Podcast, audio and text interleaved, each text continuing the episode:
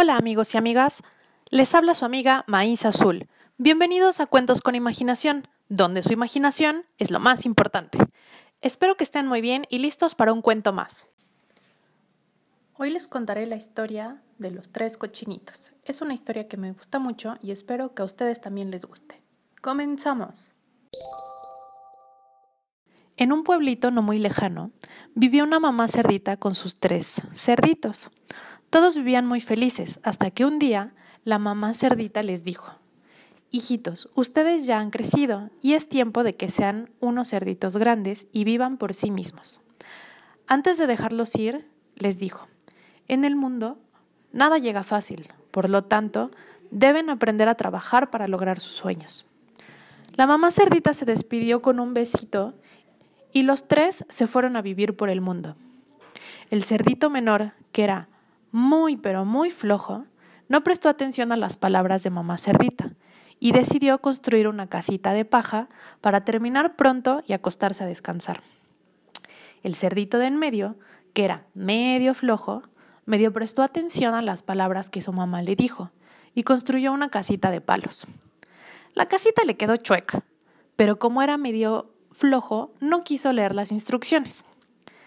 La cerdita mayor que era la más aplicada de todos, puso mucha atención a las palabras que su mamá le dijo y quiso construir una casita de ladrillos.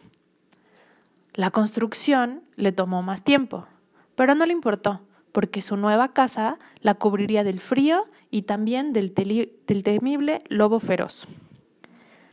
Y hablando del lobo feroz, este se encontraba merodeando en el bosque, cuando vio al cerdito menor durmiendo muy tranquilo a través de su ventana. Al lobo, al lobo le dio mucha hambre y pensó que el cerdito sería un muy delicioso bocadillo. Así es que tocó a la puerta. Cerdito, cerdito, déjame entrar, le dijo. Y el cerdito menor se despertó asustado y respondió, No, no, nunca te dejaré entrar. El lobo se enfureció y dijo, Soplaré y soplaré y tu casa derrumbaré. El lobo sopló y resopló con todas sus fuerzas y la casita de paja se cayó. Afortunadamente, el cerdito menor había escapado hacia la casa de su hermanito, el de en medio, mientras que el ogro seguía soplando. El lobo feroz se sintió engañado y se dirigió a la casa del cerdito de en medio y tocó la puerta. Cerdito, cerdito, déjame entrar. El cerdito de en medio respondió, No, no, nunca te dejaré entrar. El ogro hambriento se enojó y le dijo, Soplaré y soplaré y tu casa derrumbaré. El lobo sopló fuerte y resopló una vez más con todas sus fuerzas, y la casita de palo que estaba chueca se cayó. Por suerte, los dos cerditos habían corrido hacia la casa de su hermana mayor, mientras el lobo feroz seguía soplando. Los dos hermanos, casi sin respiración, llegaron y le contaron la historia a su hermana. Hermanitos, hace mucho frío y ustedes la han pasado muy mal. Así que vamos a disfrutar la noche al calor de la fogata, les dijo su hermana, y encendió la chimenea. Justo en ese momento, los tres cerditos escuchaban que tocaran la puerta. Cerdita, cerdita, déjame entrar, dijo el lobo feroz. La cerdita respondió, No, no, no, nunca te dejaré entrar.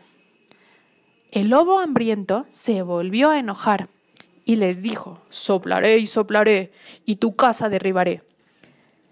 El lobo sopló con todas sus fuerzas y volvió a soplar con más fuerzas. Pero la casita de ladrillos resistió sus soplidos. Más enojado y hambriento que nunca, decidió trepar por el techo para meterse por la chimenea. Y cuando bajó, el lobo se quemó la cola en la fogata y gritó ¡ay, ay! y salió corriendo por el bosque para nunca más ser visto. Unos días después, la mamá cerdita fue a visitar a sus queridos hijos y descubrió que los tres habían construido con mucho esfuerzo su casita de ladrillos. Los tres cerditos habían aprendido la lección, que en el mundo nada llega fácil y hay que trabajar para lograr nuestros sueños. Fin. Así terminamos el capítulo de hoy. Muchas gracias por escucharme y no se olviden que su imaginación es lo más importante.